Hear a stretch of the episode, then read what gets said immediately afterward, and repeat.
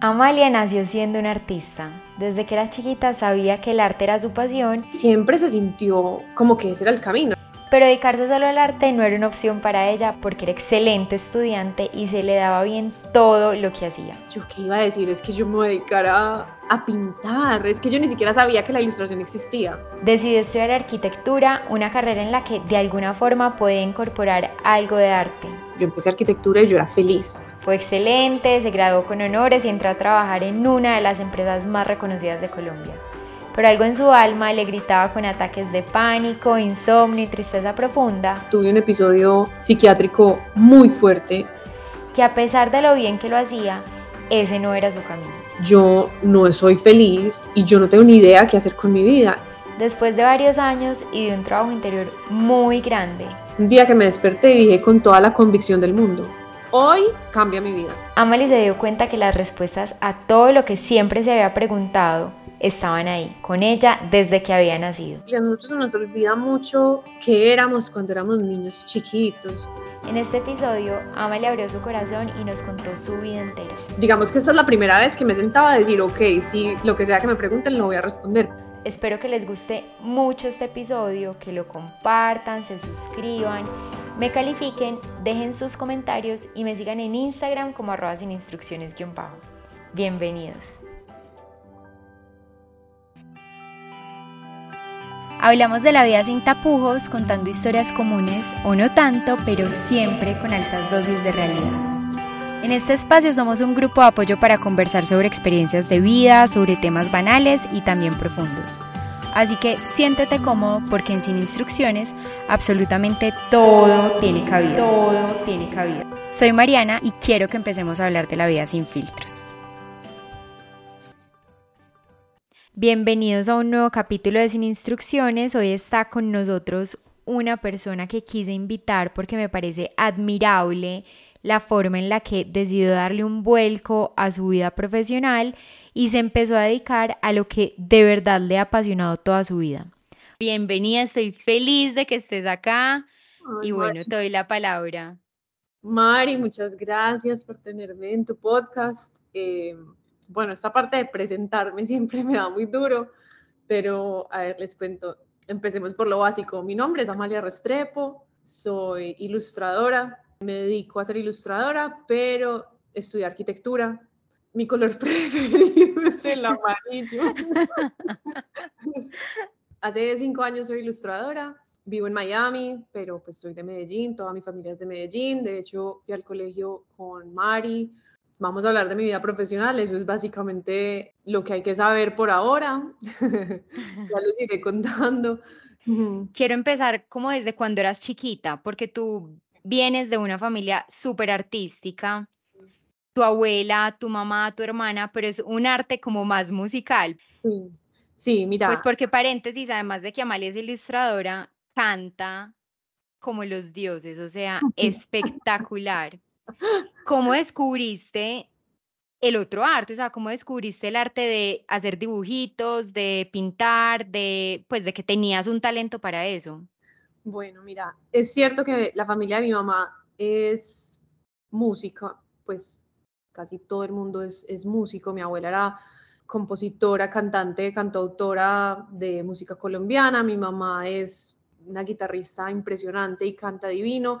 De hecho, mi hermana también se dedica a la música, estudió música, es, canta, mejor dicho, en mi casa, por el lado de mi mamá es música y nosotros toda la vida crecimos después del colegio con música, música, música. Y eso, digamos que es una parte importantísima en mi vida, pero por el lado de la familia de mi papá hay mucho arte, digamos, en forma de diseño. Mi abuelo era arquitecto, mi tía es una diseñadora, fue decana de, de, la colegiatura, mejor dicho, hay mucho arte visual, son amantes del arte y digamos que esa parte ha jalado mucho, ha impulsado mucho mi conexión con el arte. Entonces, sí, la música obviamente, digamos que me ha dado una sensibilidad importante, pero la parte visual ha sido mucho, obviamente, de mis papás, pero yo siento que eso jala más del lado de mi papá y mi abuelo. Pero entonces retrocedamos. Yo en el colegio, a mí me encantaba pues hacer cosas de arte y demás,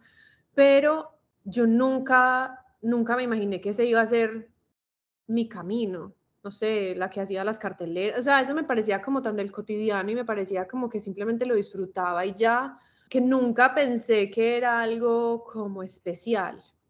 Pero eh, yo también me acuerdo que tú eras muy tímida, tú sí hacías carteleras y sí hacías periódicos murales o lo que tuviéramos que hacer, pero era porque estabas obligada. Porque nadie más lo quería hacer. Literal, pues era como que, bueno, listo, Amalie, o sea, la democracia jugaba siempre en tu contra para que tú hicieras las cosas y tú pintabas espectacular y todo, pero tú siempre habías sido muy tímida con salir del closet artísticamente. Entonces, sí si tú sabías desde chiquita que esa era tu pasión y si naciste con ese talento, ¿tú qué te soñabas hacer? Pues mira, yo nunca sabía que, yo no sabía que esa era mi pasión. En verdad, en el colegio yo lo disfrutaba porque además, mejor que a mí me iba muy bien en el colegio. Yo, digamos que yo no, nunca pasé trabajos ni dificultades en clase. Uno de los, yo no sé si es un talento, un regalo que yo más agradezco es que yo aprendo muy rápido y entonces en el colegio yo no necesitaba hacer tareas ni necesitaba hacer como trabajos extra y esos, esos trabajos artísticos además me sacaban de clase. Entonces era como doble ganancia. Yo me iba de clase, me importaba, ningún profesor le importaba y disfrutaba mucho hacer los trabajos. Sí, era un poco, obviamente nadie más lo quería hacer, pero también digamos que por dentro yo lo disfrutaba mucho, ¿cierto? Como que yo decía, bueno, qué rico pero yo no sabía que esa era mi pasión. O sea, es que, pues, pucha, es una pregunta muy difícil. Hasta ahora yo todavía también como que todos los días me la hago porque además eso cambia, siento yo que cambia con el tiempo, pues uno, yo siento que yo tengo claro, digamos, mi, mi misión, mi camino, mi, pues porque es lo que me mueve, pero, pero como que la pasión y, y, y esas cosas, pues no sé, digamos que también se pueden ir transformando yo cuando era chiquita, yo quería hacer de todo, o sea, tuve una época en la que quería ser veterinaria, mejor dicho, bióloga marina, yo siento, yo siento que yo era una niña, digamos que muy curiosa, digamos que ese ha sido como mi canal o mi camino en la vida, entonces muchas cosas me llaman la atención, muchas a la vez. Entonces yo era pianista y también era guitarrista, pero también me encantaba pintar y al, otro día lo que me interesaba era, no sé, jugar kickball, que creo que estuvimos en el equipo juntas y todo. claro. Yo siento que muchas veces yo también me miro y digo, tampoco es tan fácil sentir que tienes como tantas puertas abiertas, porque yo decía, a la hora de escoger una carrera, yo me encantaba pensé mucho tiempo estudiar matemáticas o me encantaba el otro extremo y decir, no, ¿sabes qué? Yo me voy a ir a estudiar baile, pues no sé, música.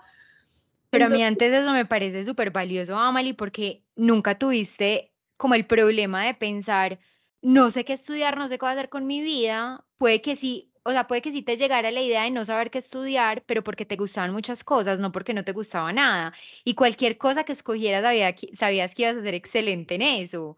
Entonces es un beneficio. O sea, eso de afuera se ve, se ve muy distinto, ¿cierto? Como que yo siento, o sea, los universos personales son una cosa muy vasta. A mí me parece como muy impresionante eso. Yo, como lo veía, y como lo veo ahora también es, ok, soy buena en muchas cosas, pero no soy suficientemente buena en una. Entonces yo siento como que hay gente como que viene al mundo con, una, con un camino tan claro, con un talento tan claro y como una ruta tan clara que yo a veces digo que se está, pues qué delicia. Amalie, pero te voy a decir una cosa, desde afuera, todas las personas te vemos a ti como tú estás describiendo que ves a otras personas. O sea, para mí tú viniste con algo tan claro, con un talento tan claro, con una ruta de, de camino tan clara. Es que no entiendo cómo no lo puedes ver tú así. Pues obviamente todos tenemos como nuestras inseguridades y todo, pero nunca me imaginé que no lo vieras tú así para ti. No, esto ha sido, esto ha sido un proceso, una cosa, de, o sea, de altibajos de una magnitud digamos que esta es la primera vez que me sentaba a decir, ok, si lo que sea que me pregunten lo voy a responder. Solamente digamos que ha sido un camino que no ha sido tan fácil, mejor dicho, todos los caminos. Ningún camino es fácil, no, pero, pero no, yo no me siento como esa persona que yo estoy describiendo y probablemente esa persona ni siquiera exista. Pero yo sí sentía en algún punto que yo decía, yo soy buena, pero no me siento excelente en una cosa, o sea, no me siento excelente como que yo voy a ser la mejor arquitecta. Nah. Yo voy a ser la mejor física. Nah, pues no. La mejor filósofa, menos. ¿Sabes? Como que yo sabía que me podía ir bien, yo sabía que lo podía lograr, pero que yo sintiera como esa pasión, esa curiosidad, esa cosa como que yo diga, es que yo quiero rodearme de esto toda mi vida y quiero aprender y quiero leer y quiero como llenarme de información. Yo eso, a mí me costó encontrar eso, me costó mucho. Y también, Amali, lo que estamos hablando ahorita antes de empezar la grabación, y es que uno porque siempre tiene que casarse con toda la vida de todo, o sea, ninguna decisión es para toda la vida. Todo, todo se puede revertir. Todo es reversible. Y, pucha, esa es, es como la mayor tranquilidad. Y eso es lo aprendido este año, imagínate. Eso ha sido también como una lección tan grande. Digo, ay, no, nada es tan grave. Nada es tan grave, nada, nada, tiene, todo tiene reversa. Y nada es tan grave como en nuestra cabeza, además. Sí, sí, sí, sí. Me voy a volver un poquito para que entonces ya nos cuentes, o sea, ya pasamos que no tenías ni idea de qué querías hacer cuando eras chiquita porque quería hacer todo. ¿En qué momento decidiste estudiar arquitectura? Mira, yo creo que eso fue como un proceso también como de descarte. A mí me gustaba mucho. Yo me acuerdo que nosotros cuando, cuando nosotros teníamos por ahí 13 años, nosotros es mi hermana y yo, pues 13 y 12 años, mis papás nos mudamos a una casa y nos tocó ver todo el proceso de construcción, de planimetría, de diseño, de todo. Y yo me acuerdo que la relación con el arquitecto era una cosa que yo admiraba mucho. Y admiraba mucho y admiré mucho ese proceso y admiré mucho cómo todo se dio. Esa fue la primera vez que yo tuve como real contacto con eso. Y me pareció que, digamos que era una carrera tan linda, y lo es, pero es una mezcla de un montón de cosas, es una mezcla de un montón de cosas técnicas que yo siento que mi personalidad y mi alma la pide, pide como una base muy estructurada, muy predecible, muy como muy matemática, ¿no? Como una parte muy racional, pero tiene un componente de creatividad absoluto.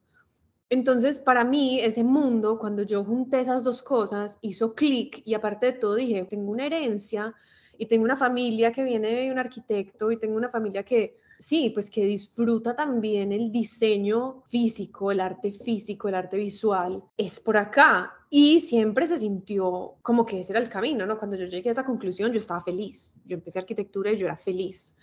Entonces, finalmente yo creo que, o sea, yo no dudo que esa haya sido la elección correcta, para nada. Yo estoy segura que fue la elección correcta. Si yo tuviera mil vidas, probablemente en la que sigue, pues ya digo, bueno, ya chulié arquitectura, ahora en esta voy a ser bailarina, no sé. Creo que probablemente sí sea bailarina. Vas a ser cantante, lo que no, fuiste en esta. Pues no, en esta sí eres cantante, pero no cantante hacia el público. O sea, no nos deleitas con tu voz públicamente. De pronto a veces en Instagram, pero el resto.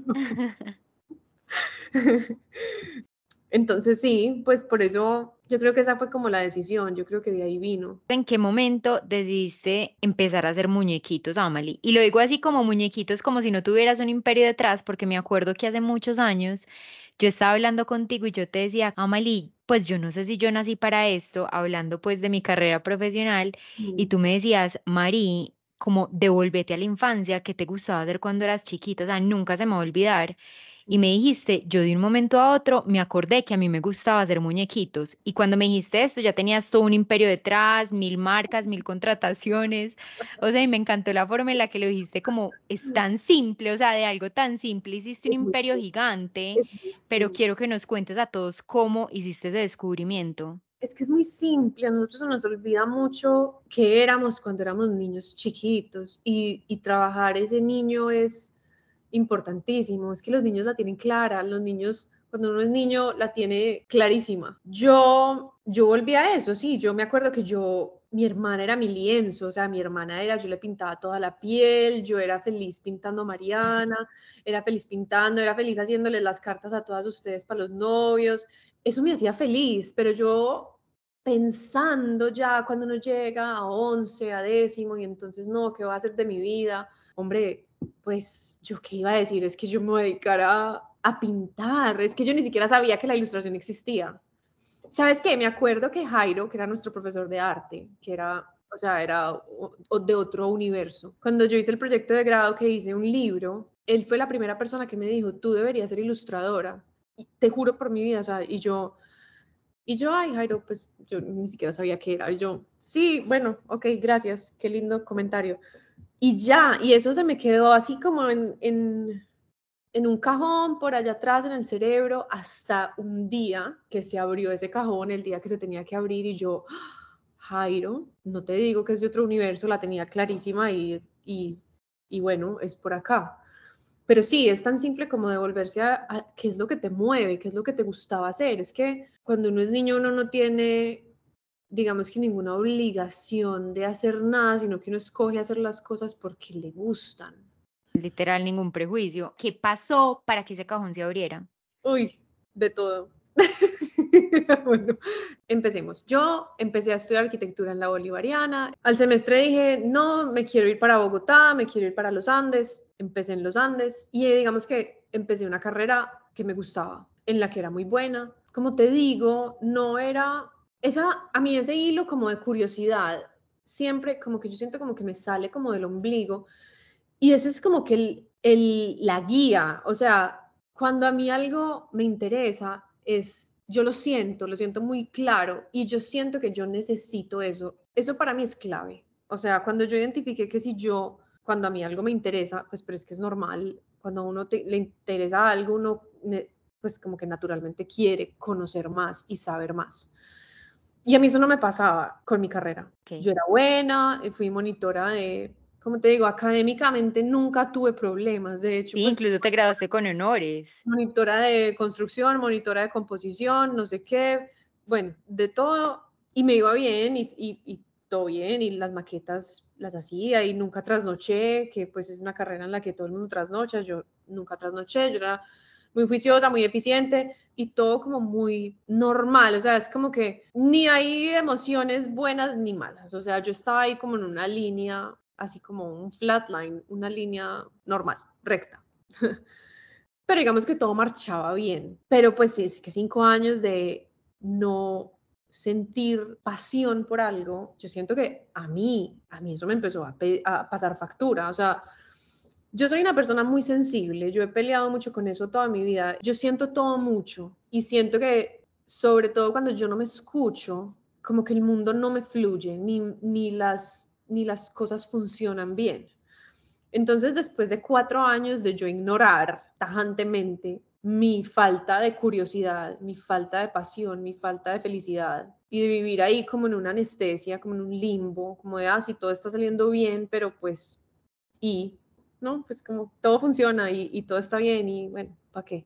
No, a mí, a mí eso me empezó, como te digo, me empezó a pasar factura, tanto que yo esos últimos dos años de la carrera un año y medio la pasé muy mal, muy mal. Tuve un episodio psiquiátrico muy fuerte y eso todo tenía raíz en esa infelicidad, ¿no? Como que yo decía, y yo toda la vida también he sido como una, como muy organizada. Yo decía, ya estoy en séptimo semestre, ya qué me voy a salir, para dónde me voy a salir, qué voy a hacer. ¿Sí me entiendes? Como que yo esas cosas ni siquiera las consideraba porque, pues yo decía, yo estoy bien, pues todo está, digamos que bajo control, ¿no? Pues que es que, pero es que las cosas no funcionan, o sea, la vida también me ha mostrado que es que la vida no se trata de estar bajo control. y entonces esos últimos, ese último año y medio fue muy fuerte, muy fuerte, emocionalmente, en todo, muy difícil. Yo vivía sola en Bogotá, mis, mi familia estaba lejos, y digamos que fue como literalmente tratar de llegar a la orilla con muy poquita gasolina, o sea, fue como, yo ya no tengo como mucho más para dar. Esto fue así lo último que... Pero entonces, ¿cómo lograste graduarte con honores y todo? Es que, como te digo, a mí lo académico nunca me, a mí eso no me parecía difícil, eso nunca fue un impedimento para mí, o sea, yo podía pasar cualquier examen porque lo aprendía muy rápido, porque retenía información, porque también, no sé, si son cosas de lógica o de matemáticas, en clase de estructuras es pura matemática, ¿sabes? Como que esas cosas no me, no me parecían difíciles. A mí la parte emocional era lo que me, era lo que me dañaba todo. Entonces, pues yo sí, yo podía estar triste, pero fácilmente podía pasar un examen de estructuras, o sea, sin problema. Y yo podía estar triste y podía pasar, pues, no sé, la revisión de la maqueta, pues, o sea, no sé, es como un piloto automático muy fuerte, que es que, que sí, que yo no le aconsejo a nadie vivir en piloto automático. Amalie, ahorita nos contaste que tuviste como un breakdown mental en ese momento de tu carrera. ¿Nos puedes contar un poquito cómo fue esa experiencia para ti? ¿Cuál sentiste que fue el detonante? Ya obviamente nos has dicho que es como el cúmulo de no sentir pasión por lo que estás haciendo, pero algo en específico que lo hubiera detonado o cómo se sentía en ti esa impotencia de no hacer lo que te apasionaba. Era horrible, era horrible y digamos que, mira, todo empezó, yo como que soy fiel creyente de lo que te pasa afuera es lo que es una proyección completa y un espejo completo de lo que estás sintiendo adentro, ¿no? Entonces yo estaba, como yo estaba tan mal adentro, pero pretendiendo estar bien, a mí me empezaron a pasar un montón de cosas que tenían que ver con mi seguridad. O sea, sufrí, bueno, pasé, no sé, un, un atraco durísimo en una finca, nos, nos tuvieron, no sé, ocho horas después eh, me quebraron el vidrio, el mejor dicho, esto fue como que me, me, me, echaron escopolamina, esto fue uno tras otro, tras otro, tras otro, y a mí eso me dio un estrés postraumático, eso, eso se me devolvió un estrés postraumático. Un estrés postraumático es simplemente como que la reacción de tu cerebro ante cualquier alerta de inseguridad, de pánico, de algo, es, es eh, se te vuelve como, como automática y se vuelve muy rápida, incluso si no estás bajo peligro, ¿no? Tu cuerpo simplemente te alerta por tu seguridad, supuestamente, pero entonces esto, estos ataques de pánico te los, me los detonaba lo que, lo que fuera, o sea, incluso adentro de la universidad. Entonces era muy difícil vivir así, pues porque cualquier cosa se volvía un ataque de pánico. Y entonces esto no sé, esto también se volvió un infierno, un infierno porque obviamente esto hay que medicarlo, entonces mientras estás medicado, tú no quieres hacer nada, tú quieres dormir, pero entonces entre más duermes y más no haces nada, sobre todo yo, te sientes más inútil, te sientes menos valioso, te sientes como más flojo, más perezoso, no estoy haciendo nada. Esto es una bola de nieve muy impresionante. Esto es una cosa como que salir de ahí es difícil, muy difícil. Y esto es una, es una depresión, o sea, esto es una depresión de yo estoy completamente marchita, yo no soy feliz y yo no tengo ni idea qué hacer con mi vida. Y yo soy una persona que se pone mucha presión, o sea, yo espero mucho de mí. Eso también son cosas que he estado trabajando. Eh, la terapia es lo máximo. Todo el mundo debería ir a terapia. Sí, todos vayan a terapia, publicidad no pagada. Em, ya aquí sentada, pues yo te digo que soy otra persona, o sea, otra persona ya. Yo ya, eso fue, como te digo, yo creo que yo nunca había hablado públicamente de esto, pero ya, mira que, pues ya siento que soy capaz y me siento orgullosa de haber salido de eso yo me gradué, bueno, yo subí, todo se ve reflejado en todo, o sea, la angustia, el pánico, subí de peso, todos esos kilos eran una carencia, una, una necesidad de sentir que yo pues que yo me estaba escuchando, que yo estaba trabajando por lo que yo amaba, por, por hacer las cosas que yo, a las que yo vine a hacer, ¿no? Es que, no sé, sentir que uno es feliz es, es todo. Es todo. Estoy cuando, uno no, y cuando uno no es feliz es, y cuando no es feliz mucho tiempo seguido, uff, no sé, y eso le agregas a que, pues, que estaba sola, que no tenía ni idea, si yo tuviera tenido como alguna pequeña idea de para dónde coger, pero yo decía, no. Ay, no, Mali, te entiendo tanto, o sea, me da ganas de abrazarte y todo, de, habla, de abrazar a la Amalia del pasado.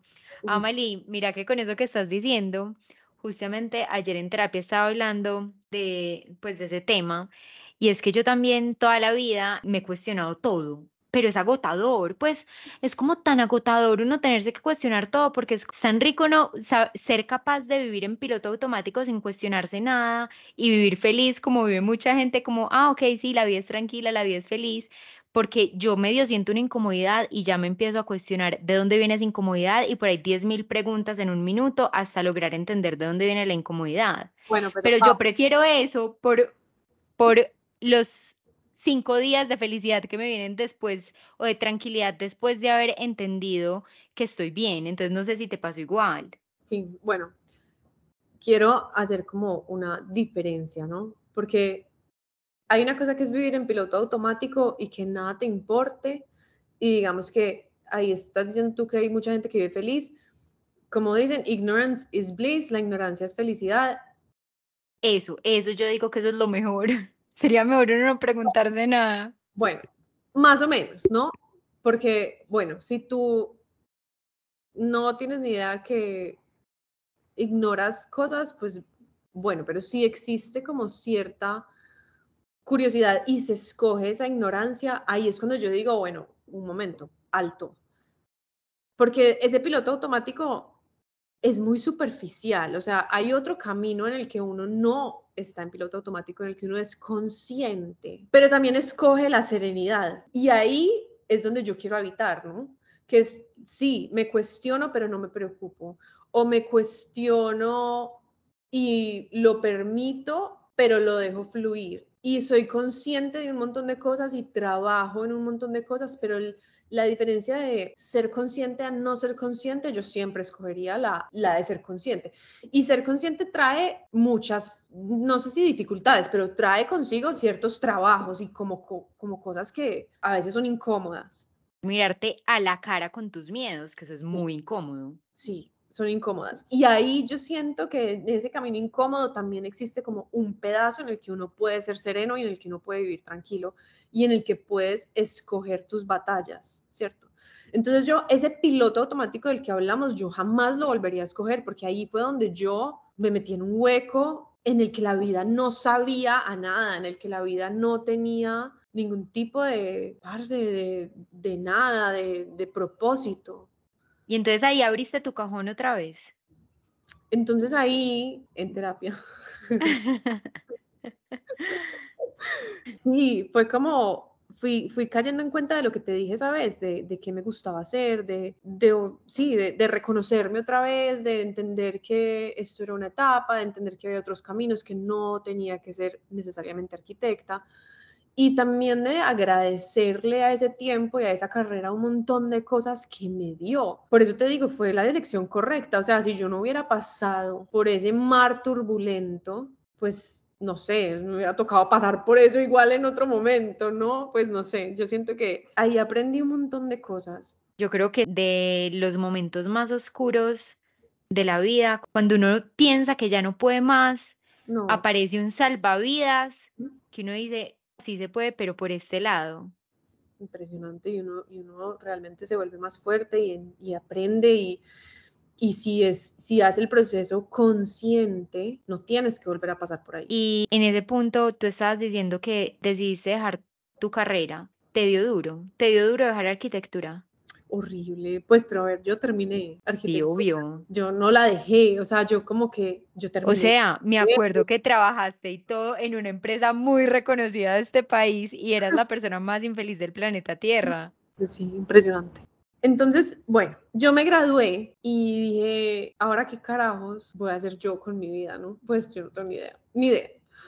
Yo en los Andes no nos ponían a hacer práctica. Yo me acuerdo que cuando yo me gradué, yo dije, yo quiero hacer una práctica. Pues quiero como respirar, quiero mirar otras cosas. Y me conseguí una práctica en Boston, en el Centro de Artes. Vamos a hablar de nuevo de, yo siempre tuve, digamos, yo siempre he tenido como dos constantes en mi vida que siempre me han encantado. Bueno, tres. La música, el arte y los libros.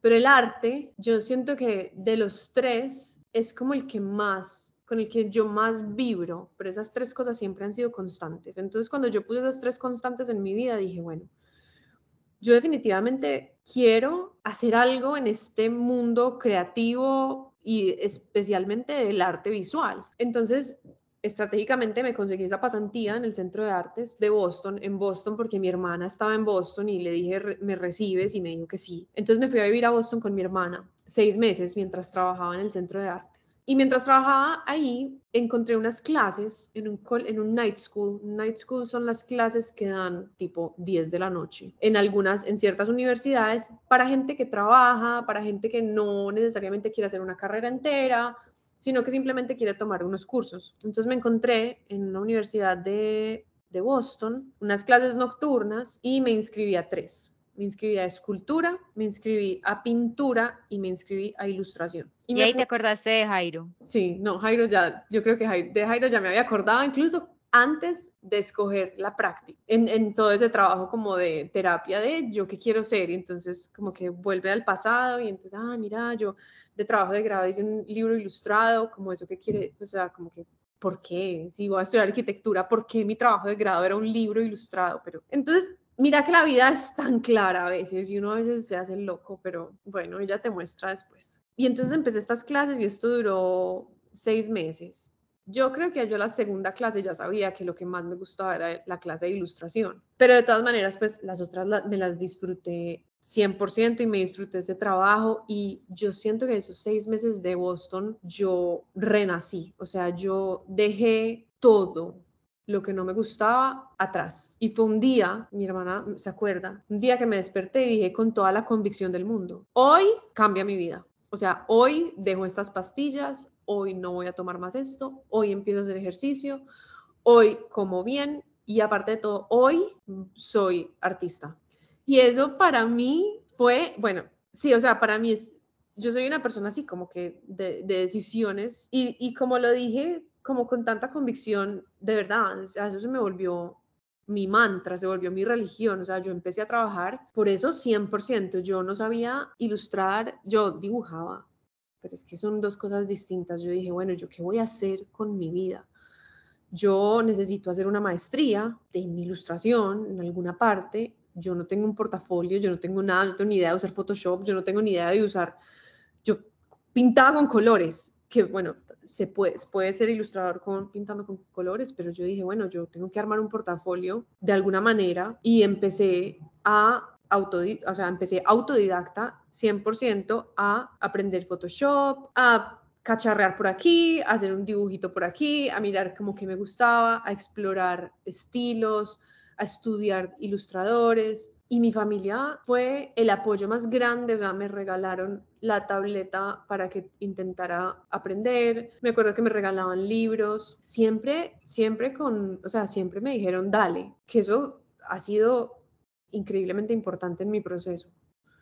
la em, familia, o sea, ese es tu grupo de apoyo. Sí, como esa, yo no sé si necesariamente necesite la validación, pero sí el soporte, como el aquí estamos mi familia, mis papás y mi hermana, y aparte de mis amigos, o sea, cuando vieron yo como el antes y el después, cómo cambié, cómo me cambió el semblante. Claro, y es que te cambió la vida, el semblante, todo, porque ya eras otra persona, ya había pasado algo en ti. O sea, ya habías pasado por una oscuridad profunda y saliste de ese hueco. Pero cuéntanos un poquito cómo fue eso de salir del hueco, porque algunas veces, no, algunas veces no, en verdad casi nunca cuando uno decide salir del hueco, no es tan fácil como uno decir, ah, bueno, listo, sí, ya salí del hueco y ya. No, pues o por lo menos en mi caso hay todo un trabajo detrás y es una decisión literalmente diaria hasta que el cerebro se acostumbra a esa nueva vida, a que ya no cuesta tanto, pero al principio no es tan sencillo como no decir, bueno, listo, tomé la decisión y esta va a ser la vida nueva que voy a tener y ya mi oscuridad o mi tristeza se acabó de hoy en adelante. Claro que tener la decisión, pues tomar la decisión es súper importante, pero ¿qué sigue después de tomar la decisión? Sí, o sea, era otra Amalia, era otra persona, otra persona, completamente. Salí del hueco, sí, necesito mucha disciplina, necesito mucha convicción, pero también era no era difícil porque se sentía bien. Y eso era lo que yo estaba buscando, esa curiosidad, esa felicidad, esa tranquilidad, esa, no sé, como que ese, esas ganas. Pero en algún momento sentiste duda con esa decisión. O sea, cuando ya la habías tomado se sentía muy bien en el cuerpo, pero mentalmente. Pues da miedo, obvio. Da miedo porque es que una carrera artística primero no es, no es lo común, está bien, pero mejor dicho, sí, sí, sí da susto, obvio da susto dar ese, dar ese, ese brinco, todavía me da, todavía me asalta el miedo, pero, pero qué bueno, ¿no? Qué delicia. O sea, es un miedo como con adrenalina, pero que se siente bien. Sí, eso significa que hay algo. Eso significa que hay algo. Es que no te Hay digo, vida. la carencia de ese algo es lo que más miedo me da a mí. Y si esto, cuando hay algo, cuando se despierta algo en mí, así sea, pues no sé, confusión, rabia, no sé, miedo, eh, angustia, tristeza, pero también se me despierta felicidad, orgullo, ganas, todo. Es, es ahí está, ¿no? Es la chispa, como la, no sé, sí, pues Y la además que con esta decisión de ser artista, Amalie, venía otra decisión detrás y era la necesidad de exponerte. Y Ah. tú nunca habías sido una persona que se expusiera mucho. Por favor, quiero que nos cuentes cómo fue eso para ti, porque era una decisión que necesariamente tenías que tomar. Todavía me da de todo, todavía. Mira, yo, ay, a mí el centro de, a mí nunca me ha encantado ser el centro de atención, la verdad, no, no me encanta. Que siento que también el arte me ayuda mucho en eso porque finalmente lo que yo estoy poniendo afuera no soy yo. Sí, tiene un componente mío, pero yo no soy la persona que tiene que salir a decir, salir a hablar, salir a cantar, salir a presentar, salir a no, o sea, yo estoy en mi casa, yo dibujo y yo mando y listo. Claro, claro que obviamente poner ese trabajo en el mundo, pues es una cosa en la, pues, en la que tienes que ser muy vulnerable, ¿no? o sea, te sientes muy vulnerable. Y es una cosa que siento yo que es también como de mucha humildad y de, mucho, de mucha aceptación y de, y de, sí, de decir, bueno, pues aquí estoy, ¿no? No es mi cara, pero pues es mi alma, que creo que es peor. Eh, Más vulnerable eso- todavía. Eso ha sido un proceso, eso ha sido un proceso especial, eso ha sido importante. Cada vez estoy un poquito más cómoda con eso. Ahorita que tengo como una de mis primeras exposiciones grandes de la vida, me da, me da un poquito de susto, me da como, uy, bueno, pero, pero no, también digo, no, o sea, es que a esto, pues a esto vine, es que ¿por qué? Porque, porque hay que esconder el talento, al revés, eso es un, no le estás haciendo un servicio al mundo si escondes tus talentos y, la- y las cosas en las que eres buena. Entonces también ves que en mi cabeza hay por ahí siete personas distintas diciendo cosas distintas a la vez. Pero yo trato de escuchar a esta última que digo, bueno, no es por la alabanza, ni por la crítica, ni por el like, ni por que me vayan a decir, ay, Malis, qué cosa tan hermosa. No, sino que todo tiene, digamos que, como yo lo he puesto, es que servicio le estoy dando yo al mundo, ¿no? Yo como estoy sirviendo a través de mi arte. Y cuando ¿Y lo cómo pienso estás sirviendo a través de tu arte? como lo pienso, cuando lo pienso como un servicio, cuando pienso que mi trabajo es un servicio, todo se vuelve más fácil, siento yo, ¿no? Como que yo digo, bueno, si yo pongo una ilustración o la man, pues la, la pongo en Instagram o, o sale el libro que ilustré o sale la revista, si eso genera algo en alguien, en donde sea, yo ya digamos que siento que mi trabajo está hecho, ¿no? No sé, yo siento que la ilustración ayuda mucho a conectarse con las emociones, muchas veces no tenemos palabras para describir alguna emoción, algún sentimiento o alguna situación y una imagen puede ser más poderosa, una imagen te puede llevar a esa conclusión, una imagen te puede hacer recordar algo, una imagen te puede hacer sentir algo incómodo o algo mm, maravilloso, no sé.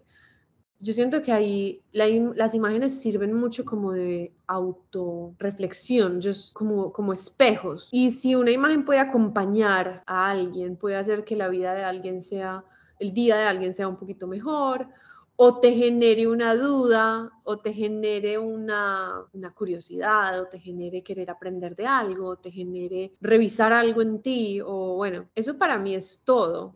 Y eso es, digamos que también por lo que yo lo hago. Entonces, bueno, digamos que cuando yo pienso que lo que estoy haciendo o lo que yo quiero hacer es servir y este es mi camino para servir, se vuelve rico aceptarlo y se vuelve fácil compartirlo. Entonces, sí, pues todavía me cuesta mucho Exponerte. Ser, ser el centro de atención. Pero has aprendido, te felicito, porque es que antes no había ni la más mínima posibilidad de que eso pasara. Entonces estoy súper orgullosa.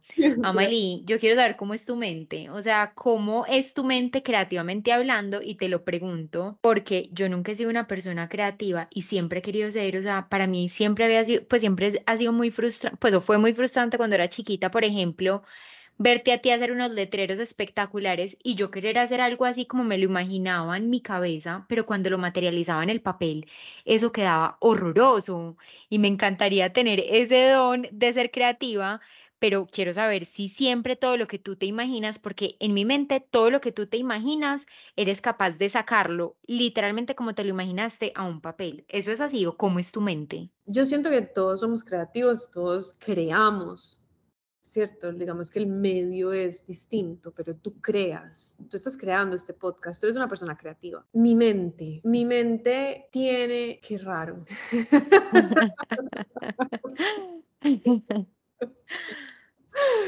A ver, yo, digamos que mi mente es una mente muy hambrienta. Yo tengo que estar constantemente dándole de comer, porque eso es lo que me pide. Y siento que, por eso te digo, yo siento que los libros, las películas, incluso la televisión, o sea, yo me enfoco mucho en los libros, pero lo que sea que pueda darle yo a mi mente es una ganancia, ¿no? Como que en todas partes hay inspiración, en todas partes hay cosas interesantes. Yo aprendí de mi abuela, yo la veía mucho, ella siempre cargaba como una libretica y un lapicito y ella paraba en cualquier momento y escribía cosas que se le venían a la cabeza y yo siento que yo hago hago eso, no necesariamente una libreta, pero yo todo el día estoy tomando nota. Entonces, hoy oí una conversación, oí un comentario, oí un chiste, vi una imagen bonita, vi una escena que me pareció interesante, vi una persona particular, sabes, como que todo el tiempo estoy como recogiendo información. Y digamos que eso en mi mente, mi mente genera, es capaz como de generar conexiones muy fácil. Como te decía, pues como que yo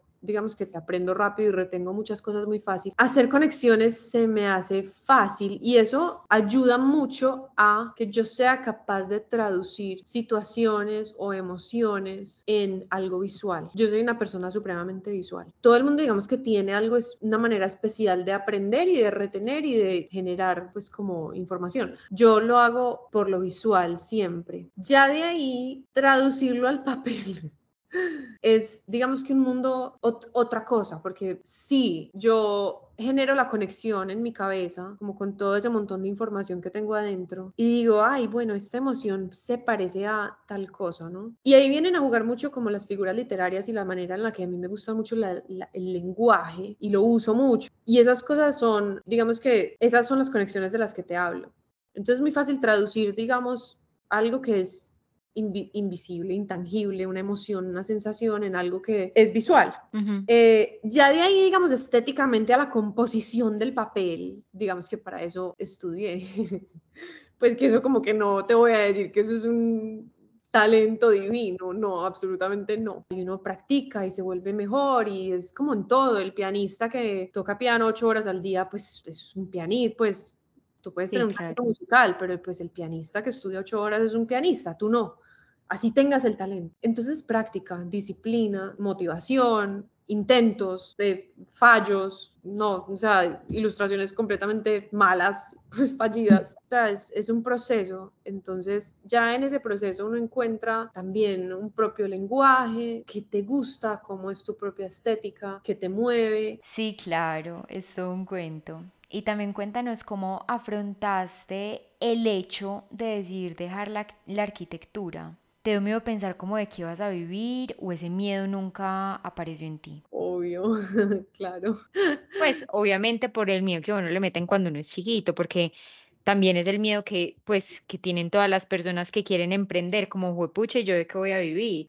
Sí, la vida independiente es una vida que es, mm, digamos que es, hay que, hay que aprender a fluir con eso, porque tú no tienes un salario fijo, hay meses en los que te va y tienes mucho trabajo, te va muy bien, tienes mucho trabajo, hay meses en los que no hay tanto trabajo. Entonces es, es un cambio grande de la vida, digamos, estable, de un sueldo mensual, de un salario. Y eso da susto, eso da claro. porque pues uno está, nosotros estamos acostumbrados a, al otro esquema tradicional, obviamente, obviamente da susto ser artista, pues un día haces algo que le gustó a mucha gente, al otro día haces algo que no le gustó a casi nadie. Finalmente es como todo también en la vida, ¿no? Y es de, todo da miedo. A mí me da mucho miedo meterme en una empresa ocho horas diarias. A mí me da mucho Qué pánico, pánico.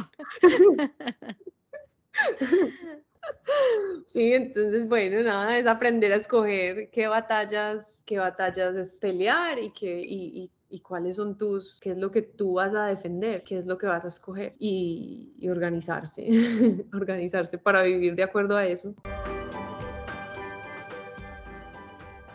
Ahora nos estabas hablando de todo el tema de la motivación, de la creatividad, pues de cultivar la creatividad, de los tips como para mantener tu mente creativa y activa. Pero también ahorita nos contaste que estás en un, pues que este año ha sido especialmente difícil. Y para allá va mi otra pregunta y es, ¿cómo ha sido para ti manejar esos momentos difíciles de frustración, de sentir que el mundo se te viene encima? De sentir lo que hablamos ahorita, que todo es demasiado grave en la cabeza, pero al final no pasa nada y ninguna decisión es definitiva. Y sí, pues cuéntanos cómo ha sido para ti el tema de la frustración y de querer tirar todo, pero al mismo tiempo no hacerlo y por qué no hacerlo.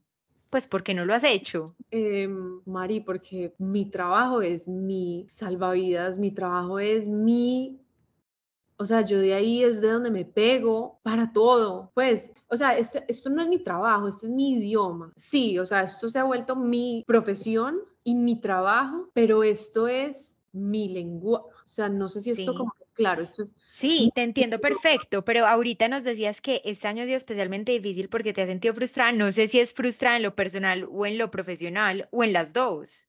Bueno, entonces cuando, claro, cuando yo me siento frustrada, que me pasa mucho, porque además volvemos al tema de la, autoexigencia y de todo esto mezclado junto.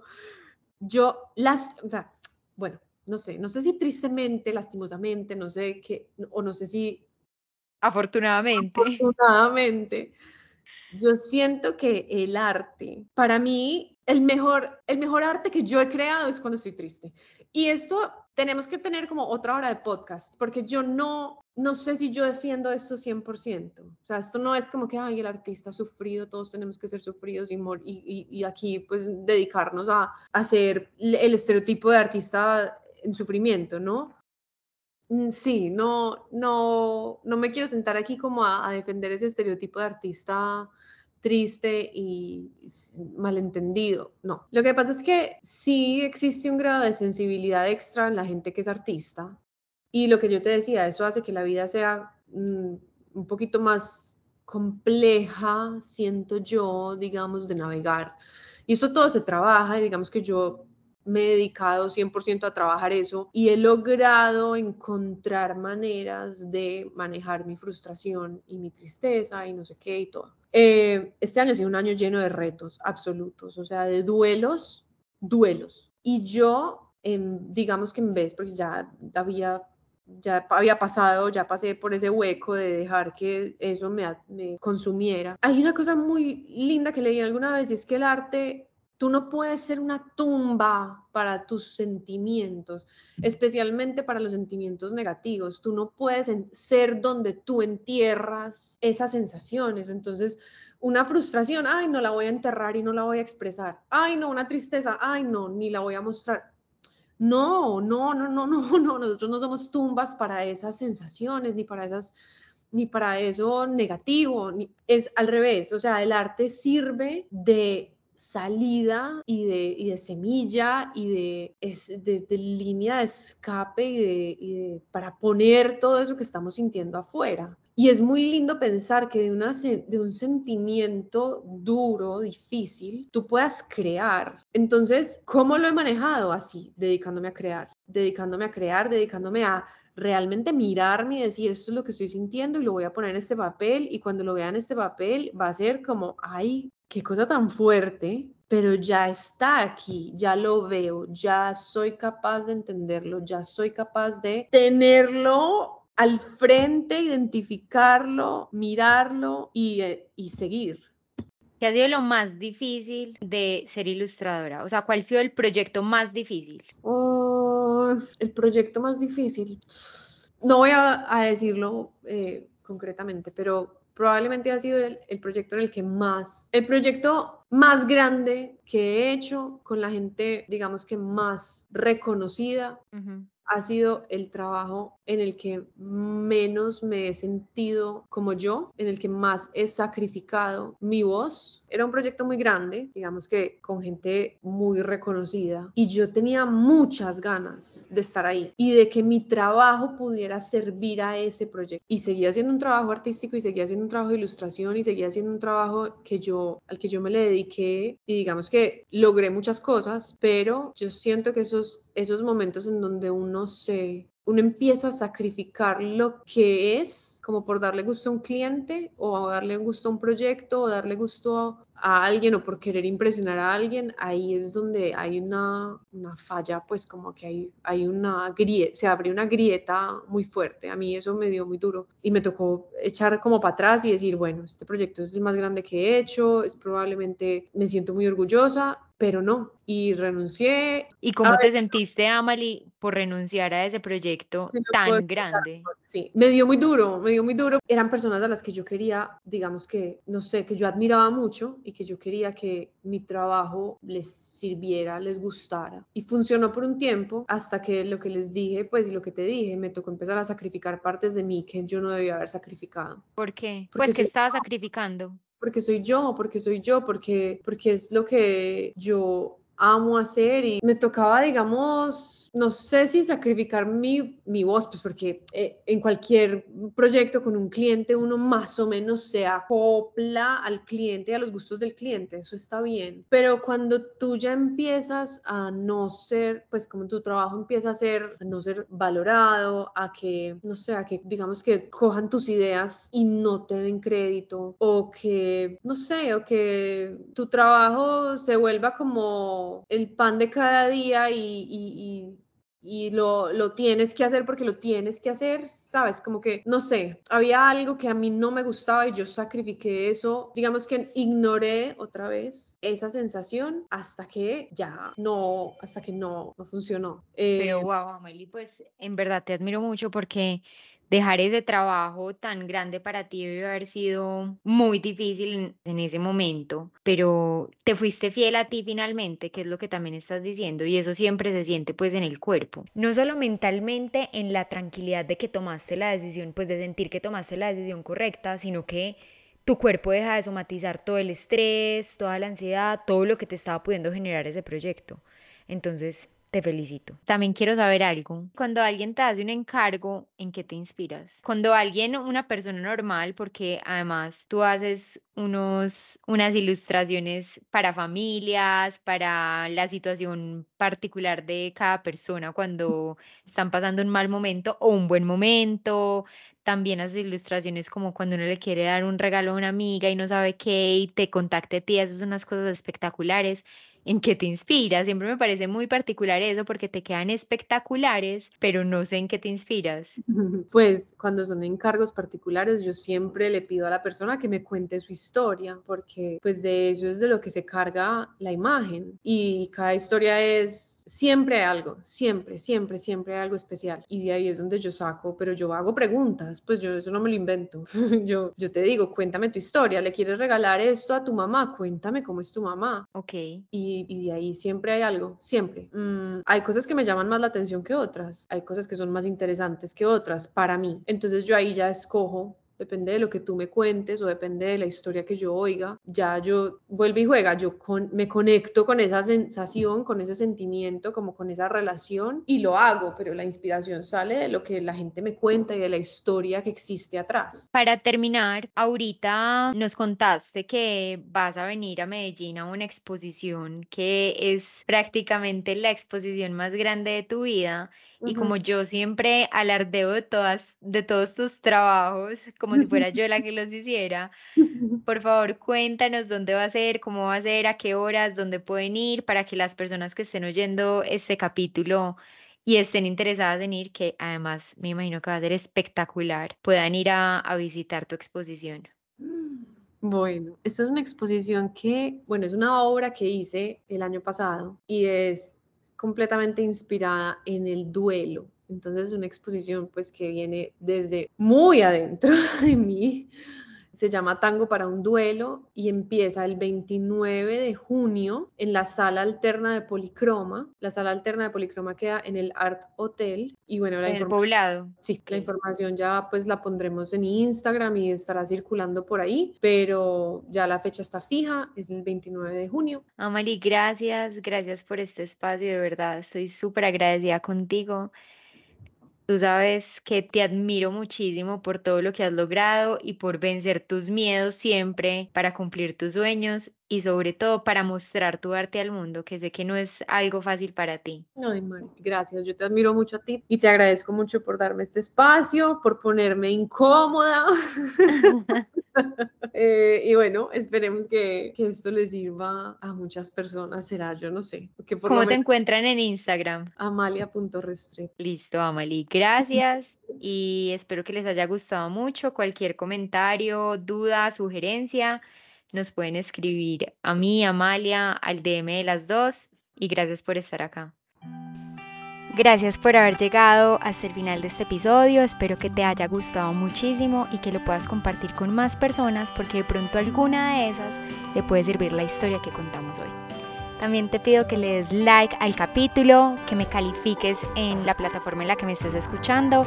Estoy en Spotify, Apple Podcast y YouTube y en Instagram estoy como arroba sin instrucciones.